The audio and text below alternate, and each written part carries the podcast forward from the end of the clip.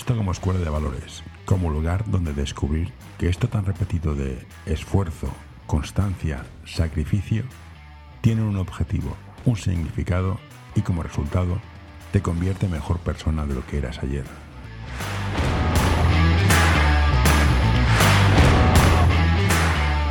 Hola Kim, gracias por aceptar sentarte con nosotros en la mesa.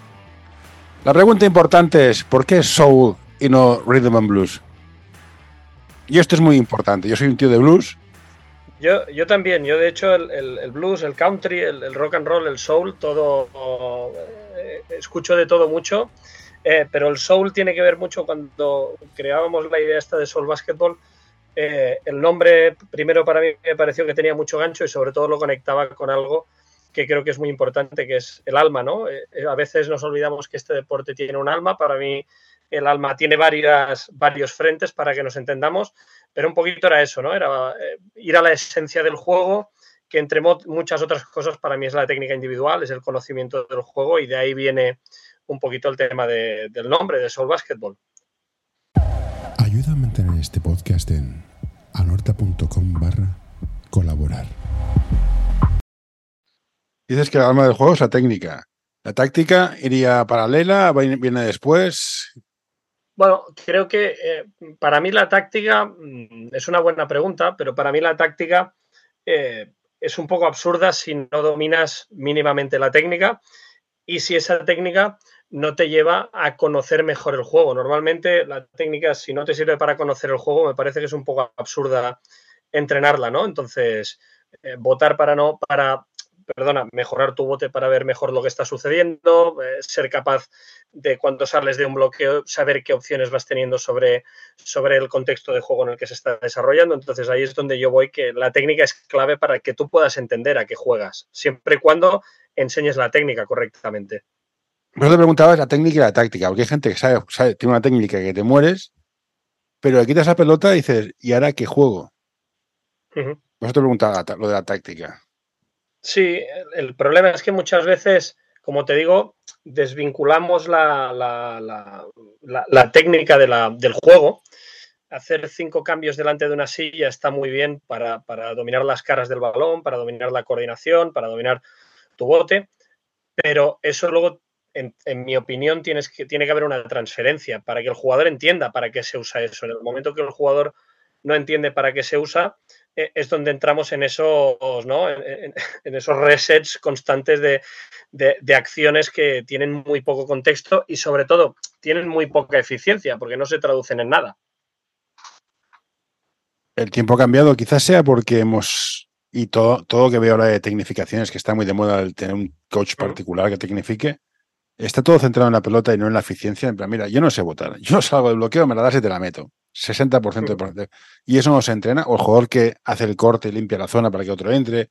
El tío que defiende. O sea, hemos vuelto todos a mirar demasiado la pelota. La, pelota es, eh, o el jugador del balón, para mí sigue siendo el protagonista del juego, ¿no? Sobre todo mm. en etapas formativas en las, que, en las que estamos aprendiendo a desarrollarnos. Entonces, para mí no es incorrecto del todo que el balón o el jugador de balón eh, lleve la voz cantante, ¿no? El problema mm, viene en que muchas veces, eh, y eso nos, pasa y nos ha pasado a todos los entrenadores que trabajamos la técnica individual, como estos personal trainers que, hablamos, que yo creo que hay que conectar muy bien las necesidades del deportista con, lo que quiere trabajar el entrenador. Hay muchas veces que el entrenador eh, organiza esas sesiones, y esto, insisto, me pongo yo delante de todos porque, porque he sido más joven y he pasado por eso, de voy a hacer este ejercicio porque a mí me gusta, porque es muy vistoso, porque voy a coger el móvil y lo voy a grabar y lo voy a reproducir y la gente va a tener más engagement, pero seguramente o probablemente no me he parado a pensar si este jugador necesita esto, si este jugador en el equipo en el que juega va a poder desarrollarlo, si, si esto le va a hacer un bien o le va a hacer un mal. Entonces yo creo que hay que hacer mucho ejercicio ahí de reflexión antes de planificar cualquier tipo de sesión y cualquier tipo de trabajo de técnica individual. ¿No crees que nos pasa esto? Dices tú, que vemos mucho ejercicio, mucha tontería, bueno, mucha tontería, perdón, suena aquí despectivo, mucho ejercicio, mucho clinic, y al final es como decía Juan Andrés, el cocinero, y cuando empezó a cocinar, su padre solo dejaba controlar el fuego, el tío se cabreaba, ¿no? Y quiere tocar las cosas, no, no. Y al final has de entender qué estás haciendo y luego sobre lo que entiendes, por un ejercicio que resuelva lo que quieres resolver. Y no, venga, meto aquí unas trenzas, un contraataque a 11, yo qué sé. Y toda la gente corriendo para arriba y abajo, una especie de, fiesta que no sabes bien bien qué estás haciendo. Sí, totalmente. Al final, eh, hay veces que nuestra propio, nuestro propio ritmo ¿no? nos lleva a, ir, a, ir, muy rápido, ya no solo en el baloncesto, sino en otros ámbitos de la vida. Y hay muchas veces que nos tenemos que parar a reflexionar o que nos tenemos que parar a ver qué hace el entrenador de la pista de al lado mm. o qué hace el otro y por qué lo hace, ¿no? Y eso yo creo que al final te lleva a ser mejor entrenador y sobre todo, más que ser mejor entrenador, que eso está muy bien, te lleva para mí a lo que es la clave, te lleva a ayudar mejor a las personas que trabajan contigo, ya sea en, un tema de trabajo individual, ya sea como entrenador dirigiendo un grupo, para mí ese tema es, crucial, que, puedas ayudar a alguien y para eso tienes que saber muy bien o tienes que intentar saber muy bien qué camino debes seguir. ¿Todos los caminos llevan a Roma en, en este caso? Mm, desarrollame la pregunta, ¿a qué te refieres? Que todos los sistemas o todas las formas y variantes que hay de juego parten de la misma base y se desarrollan igual o hay caminos diferentes si quiero jugar a correr o quiero jugar estático, quiero jugar a Marrategui, quiero jugar cinco abiertos, quiero jugar. Bueno, em, eso, eso va mucho con, con, el talento del entrenador, ¿no? La capacidad que tiene un entrenador de, primero, de saber que, como yo hay una película, siempre que hablo con entrenadores más jóvenes, les digo, tenéis que ver una película si no, nos podéis considerar entrenadores, que es Hoosiers, es una película que, si no la habéis visto, pues eh, la protagoniza Jim Hackman, va sobre el estado de Indiana. Y la primera escena que entra él en el, en el, gimnasio dice, bueno, vamos a ver qué cartas me han dado, ¿no? Eh, en función de esas cartas yo desarrollo mi partida. Para mí esa es la primera cosa que detecta o que determina el talento de un entrenador, saber con qué material humano voy a trabajar. Eh, no, es que yo tengo mi estilo ya, pero es que a lo mejor tu estilo no, se, no encaja con el material humano que dispones. A lo mejor tienes cinco bases, o a lo mejor tienes cinco pivots, o a lo mejor mm. tienes cinco jugadores que no han jugado nunca a básquet, o cinco que, están quemados de jugar a básquet. Entonces, para mí eso es lo primero que te tiene que llevar a determinar a qué quieres jugar. Ah, y, y cada, cada una de estas variables te llevará por un camino diferente. Eh, y luego hay otro tema que en esto, pues mira, hace algún tiempo tengo un amigo que es Cristóbal Lindo que me está metiendo mucha caña con esto, que es el tema de, la estadística avanzada, que sí que tiene unos patrones en común que me parecen muy interesantes, que son, eh, por ejemplo, que en los cinco primeros o los siete, ocho primeros segundos de posesión, los ataques son mucho más eficientes, ¿no? Eh, y esto no lo digo yo porque me guste, sino que lo dice lo que te digo, ¿no? Estadística avanzada de NBA, de Euroliga, incluso de, de ACB ¿Que eso se puede aplicar a la formación? Es posible, pero eh, sí que hay algunas cositas ahí que te, lanzan pistas sobre hacia dónde ir. Pero insisto, lo importante es el, es, el jugador que tienes, los jugadores mm. que tienes y con los que vas a trabajar. Una de las razones por las cuales monté el podcast es para aprender. Y tengo la, la tendencia de hablar con todo el mundo. Y me doy cuenta que hay como varios mundos diferentes en el mundo del básquet. Están los que están arriba, los que están abajo, los que están en preferente. Y a veces, sobre todo en los clinics de gente importante, J. Cospinera y toda esta gente, explican cosas que dices, es que me queda tan lejos. Eh, igual que estadística avanzada. Ostras, estoy llevando un premini. ¿Qué me estás contando? ¿Cómo integras la estadística avanzada? Todo esto nos explica que al final te puede servir ¿Cómo lo llevas a la gente? A gente hablé con un chico, ¿cómo se llamaba? Bueno, que decía que era un working class coach. A la gente que está abajo, porque queda muy bien todo esto, estica avanzada, tengo una cámara por aquí que me raja, no sé. Entrenador de barrio, que son siete porque se divierten, que no van a competir en su. Bueno, van a competir. Competirán, pero no van a competir por el campeonato de España. ¿Cómo llevas todo esto que ves en, las redes sociales a, su mundo? Bueno, es, eh, primero, para mí, el, que yo también he sido y me considero aún un entrenador de clase trabajadora. Y, em, primero, yo creo que toda la información que tú adquieras mm, es bueno, independientemente de donde venga. Yo, eh, mira, tengo aquí en casa de mi madre, como te comentaba, que no estoy en mi casa, me estaba ojeando ahora un, clinic de, la 131 de Dan Peterson del año 88. Yo qué sé, ¿eso es aplicable hoy en día? No lo sé. Ahora, eh, leértelo, que eso te lleve a la reflexión, que tomes una nota, creo que eso siempre es positivo. Entonces, para mí hay dos cosas aquí. El tema de la estadística avanzada, como curiosidad, te sirve para entender muchas cosas, ¿no? Eh, por ejemplo, un equipo de formación que cojas el rebote y el base se la coja al pivot, por decir algo, ¿eh?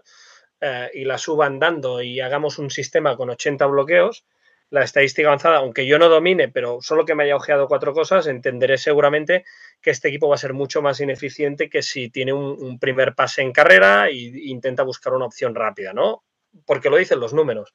pero de todas maneras, insisto, yo creo que todo eso que está ahí en el aire, que hay miles de cosas, hay el tracking, hay, como te digo, la estadística avanzada, hay trabajos de técnica individual que por las herramientas que se trabajan pues no vas a acceder, pero creo que todo eso te tiene que conducir a ser un mejor entrenador. Y aunque entrenes en el peor nivel, en el, con los peores jugadores del mundo, todo esto te ayuda como decía antes, a ayudar a los jugadores, porque al final creo que eso es más importante que que ganes o que no ganes, sino simplemente que, que tú puedas ayudar, porque a través del básquet enseñamos muchas cosas, superamos muchos obstáculos y en definitiva mm, ayudamos a que gente sea inconformista ¿no? con, la sociedad. Entonces, para mí eso es, clave. Has dicho que eh, dos veces eh, la importancia de ser el mejor entrenador y creo que para ti mejor entrenador es ayudar a los jugadores. ¿Qué es, y, qué es ayudar a un jugador? ¿Cómo se ayuda a un jugador? El jugador sabe lo que tiene que mejorar, necesita pasar por el entrenador. un chico, yo hablo, yo hablo de formación de gente más pequeña, pero un chico con 16 años no tiene, bueno, supongo que sabrá cosas, pero otras que irá un poco pez. Em, bueno, e, e, empecemos por el principio. Si yo un niño, y ponemos el ejemplo de un niño que hace muchos años que trabajo más en básquet femenino que en masculino. Bueno, pues una niña. Yo, tengo mellizos, tengo uno de cada, o sea que me, da, me, parece bien. No hay problema. Eh, si yo cojo un niño con 16 años que, que, no ha aprendido a tirar en su vida, por decir algo, bueno, porque no sabe, o porque era el altote, o porque lo ponían aquí, o porque simplemente no le han dedicado tiempo, eh, y yo le dedico tiempo a esa persona, aunque su mejora pueda ser muy limitada, ¿no? Y eso no le vaya a conducir a ser profesional.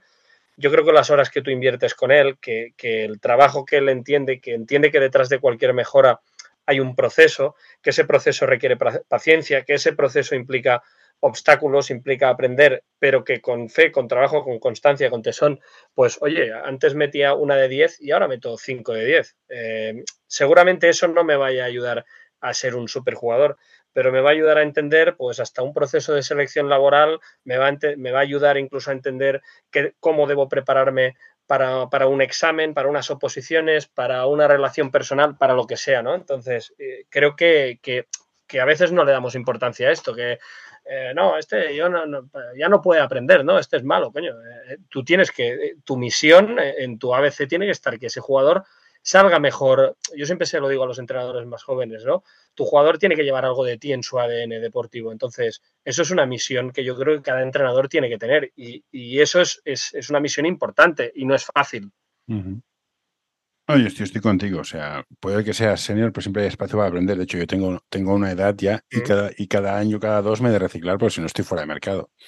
Un jugador, quizás no para aprender algo nuevo, pero para no perder una, una capacidad técnica que tenía antes. Mm, mira, el, y, perdona que, te corte, pero eh, el otro día tenía una discusión con un entrenador de Madrid y me decía, no, es que yo tengo eh, un entrenador veterano, ¿eh? 60 años, me decía, yo es que tengo el nacional, pero creo que, no, tener el nacional, el curso de entrenador superior, yo también lo tengo, no te da nada, ¿no? Es decir, es que ese, ese curso de entrenador nacional, por decir algo, o el, o el que tenga el curso de iniciación que lo tiene, cada cinco años debería hacer una especie de curso de reciclaje, de renovación, eh, porque eso eh, es lo que nos hace ser, a nivel de España, a nivel nacional, nos hace ser una de las escuelas de entrenadores más importantes. En el momento que nos olvidemos del constante reciclaje, hay países que ya están poniendo la, sexta para intentar alcanzarnos a nivel de formación. Pero se pasa con todo, estoy de acuerdo. Vas a estar siempre formándote y con ganas de aprender como te comentaba, no sé si está grabado, saldrá en el escenario, ¿no? Yo monté el podcast para aprender. Tú has montado el tuyo, el Show Basketball. ¿Qué tal es el podcast? ¿Ves que la gente, los entrenadores tienen ganas de participar y compartir o cuesta que la gente se ponga ante el micro? Sí, la verdad es que la, experiencia es, eh, yo lo hice por lo mismo que, tú, ¿no? Para, aprender, para, para discutir o para exponer diferentes visiones y que la gente lo reflexionara. Y la verdad es que la acogida por parte de los protagonistas, que al final siempre son, son los invitados, eh, no puede ser mejor, ¿no? Al final muy poca gente recuerdo que, que me haya dicho que no va a poder participar una vez lo hemos organizado. Todo el mundo es muy atento. Hay gente que incluso cuando han pasado dos meses de, tu participa de su participación en el podcast te envían un mensaje, mira lo que hablamos el otro día, tal. Entonces, eso es genial. Pero sí que es cierto que debemos seguir pasos, debemos seguir dando pasos adelante, compartiendo conocimiento, porque muchas veces, y a diferencia de otras de otros países o de otras culturas, el compartir a veces es como, no, no, este secreto me lo guardo para mí, eh, ¿cómo entrenas esto? No, no, no, eso es como mi secreto, ¿no? Como si yo tuviera la, la fórmula de la Coca-Cola y creo que eso es, es, hasta cierta manera es tener unas miras más cortas, ¿no? Creo que el básquet tiene que crecer y que para eso debemos compartir, porque eh, aunque yo sepa lo mismo que eh, cómo trabaja Ito García Reneses desarrollar a un jugador, eso no me convierte en él. O sea, eso, eso es una realidad. No, te lo comento porque uno de los momentos que más me han gustado de, de, esta semana pasada es que se han hecho los cursos, los talleres del nivel 1 y 2 de Cataluña ahora. La parte más interesante, ¿sabes cuál era? Los intermedios, que nos juntábamos todos, nivel 1, nivel 2, y hablábamos. Y a veces encuentro faltar un espacio así para, para los entrenadores.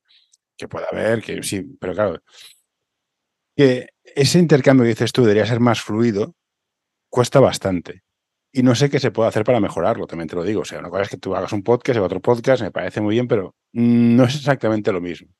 Bueno, eh, mira, yo te puedo hablar de, por ejemplo, en, en, en Sabadell históricamente, con, con, el grupo de entrenadores con los que hace años que coincidimos, eh, por, por deformación o por trayectoria, o llámalo como quieras, pues mira, cuando acaban entrenamientos, sobre todo en verano, cuando acabamos campus, hagamos tecnificaciones, pues oye, hacer la cerveza y, y esa cerveza o Coca-Cola te lleva a hablar desde el traspaso de un jugador, el cómo atacarías esto, el cómo defenderías, el espera que te cojo un papel y te enseño.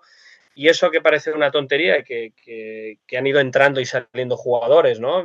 Perdona, entrenadores en todo este círculo, yo creo que nos ha, nos ha hecho y nos hace crecer mucho como entrenadores, porque al final mmm, te llevas a veces casas al inconsciente, no es como la película Origen, ¿no? Que le meten al final un, una idea en la cabeza a un tío y eso va germinando pues es un poquito lo mismo, ¿no? Ostras, este, qué, qué, tontería dice, pero al cabo de un día dices, ostras, pero esto que ha dicho, espera, que le voy a dar una vuelta. Entonces, hablar de básquet es, es, un tesoro. Entonces, yo creo que un entrenador que busque un club, a veces que buscamos si me pagan 100 o 125 euros, tiene que buscar un ecosistema en el que pueda desarrollarse. Eso es, es imprescindible. Ahora el tema de los campus. Yo soy muy fan de los campus, no por lo que se puede hacer allá, uh -huh. sino por lo que genera en el, en el grupo.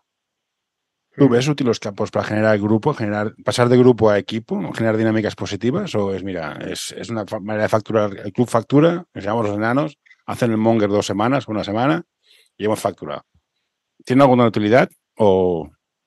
Sí, sí, yo, yo creo que sí, porque al final es, esto es como todo, es como cuando te vas de colonias con la clase, ¿no? Eh, pues te pasas tres días y, y seguramente puedas hacer cosas que sí que te servirán, otras que no te servirán, pero en definitiva el pasar tiempo con entrenadores fuera de lo que sería el nos vemos los lunes, miércoles y viernes, tú entrenas antes que yo, yo después de ti, eh, el hecho de buscar esos puntos creo que sí que siempre es positivo.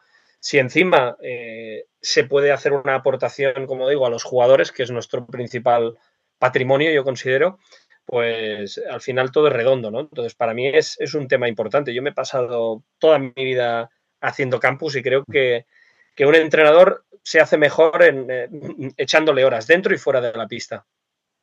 Y para una persona que quiera hacerse entrenador, que tenga 14, 15, que le guste, ¿cuál es el proceso le dirías tú? Mira, si quieres entrenar, más o menos sigue estas pistas. Hmm. Um, yo diría que, que, que buscara a alguien en, en, en, su club o en algún club cercano o en su ciudad alguien que tuviera más experiencia que él, no necesariamente que eh, yo tengo 15 y este tiene 50. Uh -huh.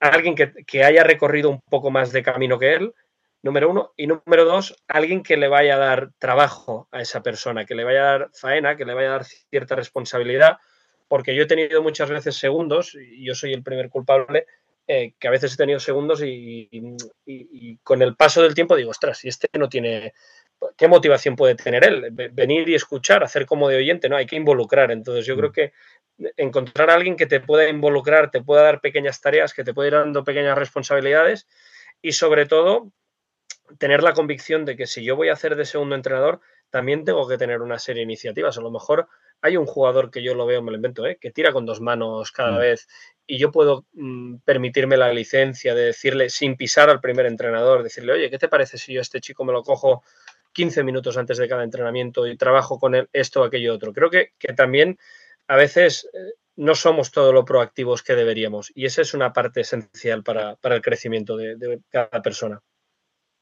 Como entrenador, ¿Cuál es tu criterio evolutivo de fundamentos? ¿Es primero votar, luego tirar o pasar, pasar, votar, tirar, tirar, tirar, tirar y tirar? ¿Cuál es el, orden de crecimiento que, tú verías en un jugador? Ah, primero, el, que sean capaces de desplazarse por la pista, ¿no? Eh, por lo tanto, votar mm, y buscar todas las maneras del bote. Yo antes trabajaba el bote de una manera, ahora lo, trabajo más de otra, creo más en, la coordinación, ¿no? En trabajar más la coordinación, en trabajar más la disociación. Eh, también creo que los niños, si pudiéramos dedicarle el tiempo que se merecen o que podemos, porque tenemos una limitación estructural, económica, logística, etcétera, pero creo que, habría que hacer ahí un gran trabajo de coordinación, de, de técnica de carrera, de muchas cositas que hacen como hablábamos, hablábamos de la eficiencia, pues que harían que el rendimiento fuera un pelín mejor y que disfrutaran más. A partir de ahí, eh, el pase para mí sería el segundo. Mm, bueno, es que el pase y el tiro yo es que los pondría. Yo creo que hay un momento de la evolución cuando los jugadores y jugadoras tienen la capacidad de, desplazarse por el campo votando, en que hay que meter lo otro a continuación y todo esto acompañarlo, que esto yo creo que sí que lo hacemos muy bien, es decir, yo critico muchas cosas, pero creo que esto bastante bien lo hacemos como, escuela de baloncesto a nivel general, que es el tema de, respetar ciertamente los espacios, ¿no? Ves, otros países cómo trabajan esto y es un desastre, ¿no? Eh, yo me acuerdo, el, el, verano pasado estuve en Brasil dando ahí unas formaciones para entrenadores y me hablaban que la palabra spacing no la habían oído hasta el año 2007 o 2008 que fue Moncho Monsalve allí de entrenador. Entonces yo decía, pues no sé, nosotros en Preminis que ya, oye, mantener las distancias, lo haremos mejor, peor, otros, pero quiero decir que este tema es, es imprescindible. Entonces, para mí votar y a partir de ahí todo lo otro debería ir casi en igual. Somos uno de los pocos países, creo, que tienen el concepto de minis. Creo, ¿eh? A lo mejor me estoy en un jardín. Ya que lo tenemos, ¿por qué no hacemos que los campeonatos de minis sean con cuatro jugadores o con tres, porque si has visto un partido de pre-minis o minis, depende del nivel, parece un ejemplo de moscas. Es mejor, oye, mm. quitamos uno y que haya spacing, que es lo que estabas diciendo. Mm. Yo, estoy de acuerdo. Yo creo que, quizá tres no, pero, pero el 4 contra 4 mm, a mí me parece que incluso si en Premini lo jugaras, que hay más espacio, que todo el mundo puede expresarse mejor y que todo el mundo está, entre comillas, por un tema aritmético, obligado a tocar más el balón, me parece que es una muy buena, una muy buena propuesta. Se hizo hace algunos años, pero, pero en una asamblea de la Federación Catalana, pero no acabó de, cristalizar. Ese sería un tema para mí importantísimo. Y siguiendo con el mini, va llegando, un cambio de canasta. Aquí podemos entrar en si corregimos tiro o no, porque cuando hay cambio de canasta y cambio de pelota complica. Llegamos a Junior A preferente. ¿Hay vida después del Junior A preferente? ¿Dónde van esta gente? Porque si estás en un, junior a preferente, supongo que el equipo senior debería estar mínimo en Copa o Supercopa o EVA. Si no tienes, ¿qué hacemos con los juniors? Teniendo en cuenta que ya tenemos U20, U19, que son unas máquinas, pero en ACB creo que he visto a uno o a dos. Sí, eh, creo que yo, es uno de los temas que siempre que puedo lo saco en, el alma del juego, en el podcast, porque me parece un tema imprescindible. Yo creo que hemos tenido la respuesta en este país, que, también nos ha llevado a tener extraordinarias generaciones de jugadores y que es lo que poblaba la, ACB hace unos años, pero creo que nos, hemos ido apartando del camino. Eh, tú seguramente, yo no, pues ya me pillo más joven, pero tú seguramente lo vivirías que, había la etapa juvenil, había la etapa junior, eh, es decir, prácticamente la formación se estiraba un par de años más. Hasta, hasta, hasta los 20, 20, 20 21, sí. Correcto. Eh, había habido también y funcionaba la, categoría sub-22, ¿no? Que, pues, eh, a excepción de los preferentes para que nos entendamos, pues si un equipo tenía un Copa Cataluña, había una competición con los mismos equipos y iban el sub-22 con el senior. Y yo me acuerdo de ver equipos de que hasta 3, 4 jugadores integraban las dos plantillas. Entonces, mm. cada fin de semana se iban con 40, 50 minutos en el bolsillo. Y por otro lado estaba la antigua Liga EVA, que había una, legislación o una reglamentación que te marcaba que ah, había que tener, si no me equivoco, ocho jugadores o siete jugadores de edad sub-22 y el resto, pues de la edad que tú quisieras, ¿no? Entonces, eh, para mí hemos tenido esas herramientas, se han desarrollado, se ha demostrado que funcionaban, porque yo recuerdo de pequeño ver a, ver a Raúl López, ver a Rudy Fernández, ver a Pau Gasol jugando aquí contra la Unión Basket Sabadell en Liga EVA y, son, son seguramente los, a Navarro también, seguramente son los mejores jugadores de la historia de nuestro deporte y han jugado en Liga EVA. Entonces, eh, bueno, eso, es algo que hemos tenido ahí y desconozco el motivo y el por qué, pero se ha, se ha perdido. Entonces, ahora que aparezcan opciones como, por ejemplo, que están criticando mucho a algún jugador de cantera CB que tira para, Estados Unidos, dices, pues a, ver, lo mejor yo soy, Yo soy Adaimara. Estoy con, mm. con contrato de, que ni es contrato ni es nada. Me ofrecen una beca en, en, UCLA, vamos, mm. ya estoy allá. Yo, también. Mm. Y esto pasa, tú ibas femenino, dices, estás en femenino. La cantidad de chicas de preferente juniors que se van a Estados Unidos a estudiar, es que lo tengo clarísimo. ¿Qué vida hay para una chica después de preferente? No hay nada. Hay, hay cuatro, cuatro, cuatro, cuatro lentejas mal repartidas. Eh, entrevisté hace poco a una chica, Julia Puente, no sé si ha salido a entrevista, que estaba allá y está encantada la vida tienes una carrera, haces básquet, tiene unos medios de la leche. Que vale, que solo hacen cuatro meses de básquet, porque me parece muy bien, pero estás allí, tienes una carrera, vienes con inglés. Eh, yo no sé qué van a hacer los equipos de aquí para competir, pero se les acaba la historia. No pueden, Sí, es cierto que eso tiene un límite, ¿no? Eh, porque no, no, eso no es infinito. y, cada vez va a ser más duro entrar porque el baloncesto tiende a globalizarse. Entonces, igual que entran, pueden entrar ahora más españoles o españolas, empezarán a entrar de todas partes del mundo y más con, el tema del cambio de la reglamentación que permite hasta incluso bonificar económicamente a esos jugadores. ¿no? A Daimara se hablaba de que podía estar cobrando cerca de 300.000 euros o 200.000 euros por temporada entonces, bueno, eh, ahí cada uno tiene que sacar sus conclusiones. y, más si te, si te, paras a pensar que, por ejemplo, el, entrenador que va a coger a Daimara en, en, UCLA es el que había entrenado previamente a Santi Aldama en Loyola, Maryland. Quiero decir que, algo de experiencia en sacar a un jugador para la NBA y español y de unas características muy concretas parece que tiene, ¿no? Entonces, bueno. No, yo creo que, haciendo de cuñado profesional, creo que la solución pasa por una liga europea universitaria y aquí, me y aquí no me baja nadie. ¿No tenemos Erasmus? Pues lo mismo para universidades. La de Barcelona, la de Madrid, la de París, la de, y que, hacen una, que haga un equipo y que estudies allá y punto pelota. yo, creo que, y ahora lo que voy a decir, lo hablaba el otro día en una de estas charlas con cervezas y, y olivas de por medio. Creo que, aquello pensando ¿no? en voz alta, tengo, yo a mí hay dos cosas que tengo claras. Una, si tenemos una liga CB y una Leporo que se consideran ligas profesionales, ya no entro en Le Plata, pero siguen en, las dos primeras divisiones del básquet español. En Alemania se hace algo parecido en el fútbol eh, y en el básquet también. Habría que crear una liga paralela de, yo no sé si tiene que ser hasta los 19, hasta los 20 años, pero que a donde viaje un equipo, por ejemplo, vamos a poner el Barça, viaja a jugar contra el Gran Canaria, pues que se enfrenten sus equipos, que ya se había hecho de, antiguamente, ¿no? Yo tengo una edad que yo iba, iba, era juvenil, iba con el junior, y íbamos los, íbamos los tres, y jugábamos los tres. No sé qué categoría, porque ya ni me acuerdo, pero íbamos los tres.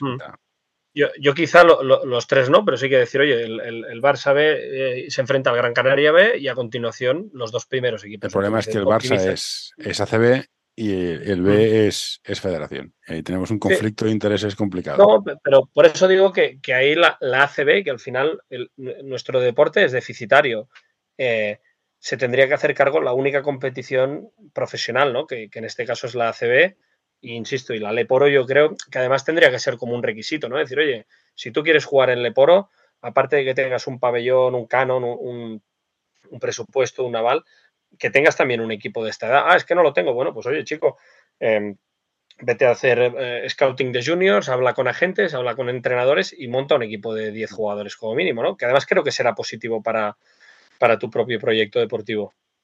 la, otra idea que, la, otra idea que tenía en la cabeza, te comentaba dos, esta para mí era una, y la otra que creo que, aunque me sepa mal decirlo, creo que el el básquet profesional está condenado a entenderse con el fútbol.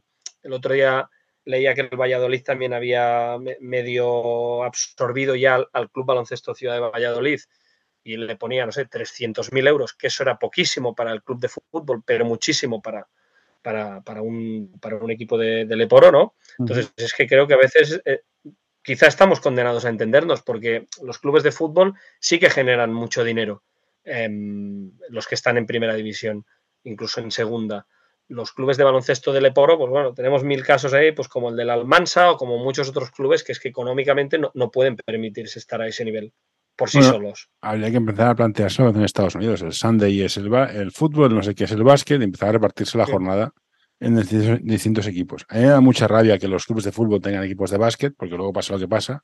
Madrid lleva puestos impresionantes, luego la gente va por ahí mendigando. Pero bueno, es lo que hay. Como ya hemos dicho antes, ahora está de moda todo el tema de tecnificadores y gente que mejora al jugador técnicamente. Que no me parece mal, ¿eh? que cada cual haga lo que quiera. ¿Cómo se lleva la relación con este tipo de perfiles? O sea, tienes un jugador que es muy bueno y va a tecnificar, ah, ¿se habla con él, se pone de acuerdo o cada cual va a su bola? Hoy quiero recomendarte este podcast. Psych and Roll, un podcast sobre psicología y deporte en el que tratarán diversas temáticas relacionadas con ambas disciplinas.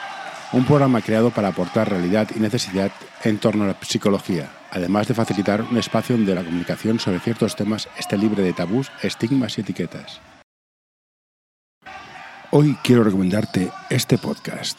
El alma del juego by Soul Basketball, el podcast en el que charlaremos con personajes del mundo del básquet con diversidad de carreras, funciones y experiencias para que nos acerquen al alma de nuestro deporte, el baloncesto.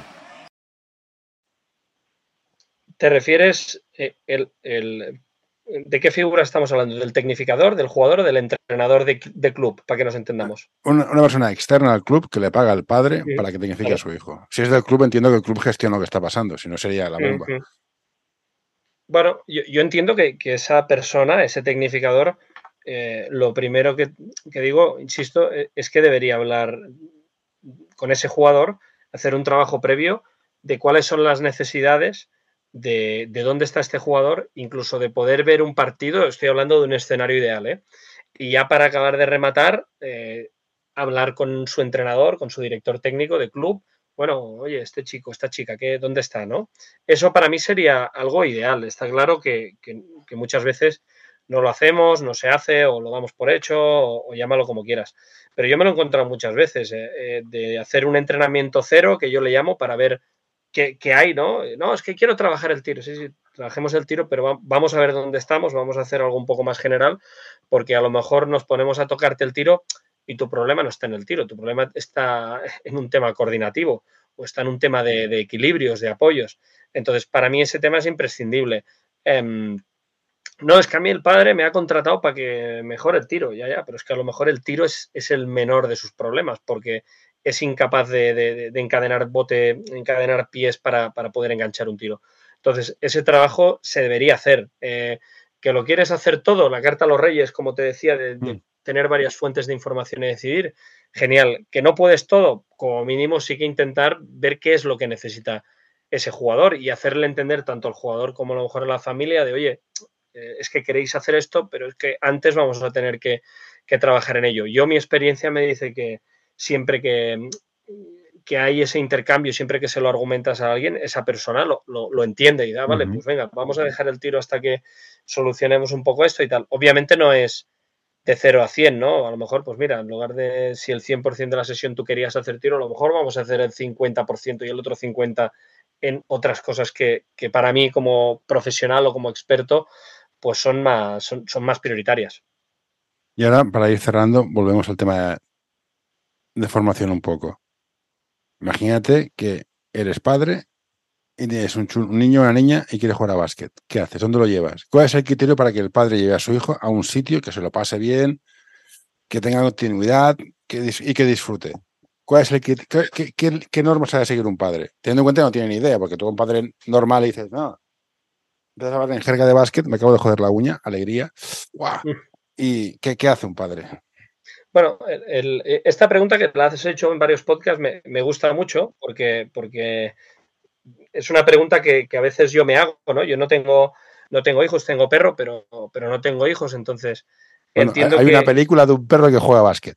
Ojo. Correcto, correcto, correcto. Airbat. Sí, exactamente. el, tema para mí aquí es, es difícil que yo pueda opinar porque no tengo una vinculación emocional ¿no? con, con un crío, con una cría, pero sí que es cierto que si intento ser lo más racional posible, para mí el tema sería, oye, ¿dónde vives? Lo que haya más cerca, Mm, si estamos hablando, claro, diferente es que a lo mejor sea cadete, sea junior o, sea escuela. No, no, digo, pero, niño pequeño, esculeta, esculeta o premini. Para, mí, yo lo arrancaría eh, o bien donde tú te has formado y por, lo tanto tienes cierta conexión con personas, por lo tanto, ¿por qué? Porque puedes entender mejor el contexto, puedes entender mejor las relaciones entre los propios entrenadores, puedes entender mejor las relaciones del club hacia las personas, eso me parece interesante. La otra más básica es, oye, vivo aquí, pues lo llevo aquí, que es donde está más cerca. Y sobre todo tener claro que allí donde esté, independientemente de su nivel técnico, podríamos decir, que tenga gente que se vaya a preocupar por, por mi hijo, ¿no? Y que, y que, mi hijo vaya a poder hacer su actividad, se lo vaya a pasar bien y, de alguna manera también tenga algún reto, ¿no? Que no sea un splice, sino que, simple, que también haya un poquito de, de, reto ahí. Yo sí voy a llevar a mi hijo a aprender a natación, eh, que a veces siempre tenemos en, mente el tema de vamos a divertirnos, ah, es que mi hijo se tiene que divertir. yo, creo que se, te puedes más que divertir, disfrutar, insisto la palabra disfrutar y, mm. exigir, no, es incompatible. Mm. No, por eso digo que, el niño eh, que va a aprender natación, por poner el mismo ejemplo, ¿no? que puede ser más o menos igual en el tiempo, eh, el niño que va a natación no tiene por qué pasarlo bien, pero, pero ese aprender a nadar perdona, aprender a nadar le lleva a eh, perder miedo, a ganar autoconfianza, a ganar autoestima. Entonces, yo creo que al final sí que tiene que haber un poco de reto ahí, por muy pequeño que sea, ¿no? Tiene que haber alguien que, le empuje a ser mejor. Eh, insisto, hostia, no, búscate un club donde hay un entrenador nacional que lleve la escuela de básquet. No, no, no me estoy refiriendo a eso, pero si hay un chico o una chica que le gusta, eh, que, le pueda transmitir esa pasión, porque creo que la pasión es lo que nos mueve, porque no puedes, si no tienes pasión por esto, que le dedicamos tantas horas, tanto tiempo, que montamos podcast, que viajamos arriba y abajo por el mundo, si no tenemos un mínimo de pasión, esto no tiene ningún sentido. Entonces, alguien que le ayude a transmitirle eso. Eh, si no me equivoco, estás en el Sabadell Sud. Es un club que tiene equipos muy arriba. ¿Qué hace el padre para ayudar a su hija? ¿Cómo ayuda un padre a una hija y al club? está siempre encima, venga, cor, no sé qué, ese entrenador es malo porque no te saca, bla, bla, bla, o no te pregunto si no me preguntas. ¿Cómo, cómo, está ¿Cómo se va a posicionar el padre para ayudar a su hija, que al final es lo que, lo que quiere el padre, claro? Eh, esta pregunta es muy difícil, ¿eh? pero, pero yo creo, primero tiene que haber eh, cierta confianza. No, no, te hablo de fe, te hablo de confianza, que, es diferente. ¿eh? Es decir, em, en el momento que yo digo, oye, mi hija va a jugar aquí o va a jugar allá, doy por hecho que si se está haciendo algo, si se está entrenando así, si se está trabajando así, si se está yendo a este torneo o se está yendo a este stage o se está recomendando ir a este campus, es por algo, ¿no?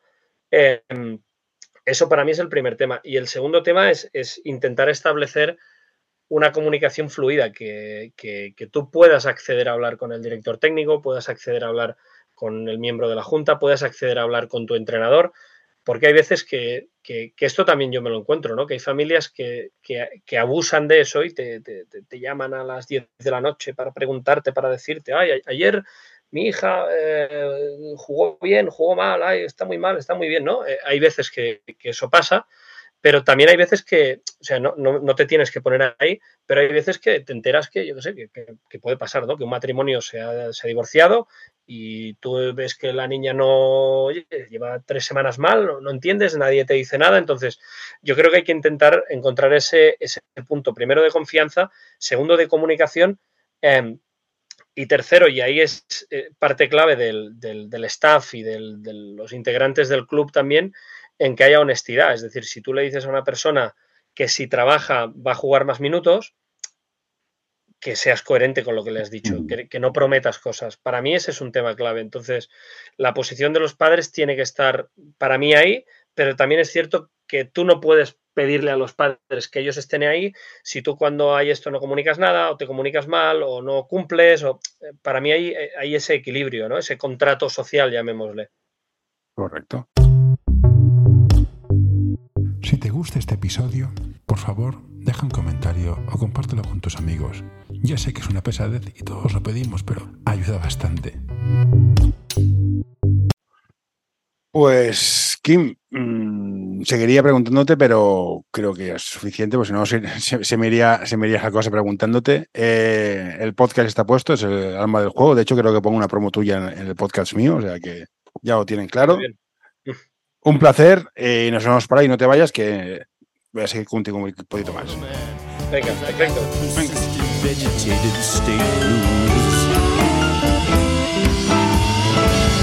what you doing there? Get away. No, no, don't you touch that. No, don't you pull that plug. No, hey, hey, nurse, nurse. Uh, all right, I'm done.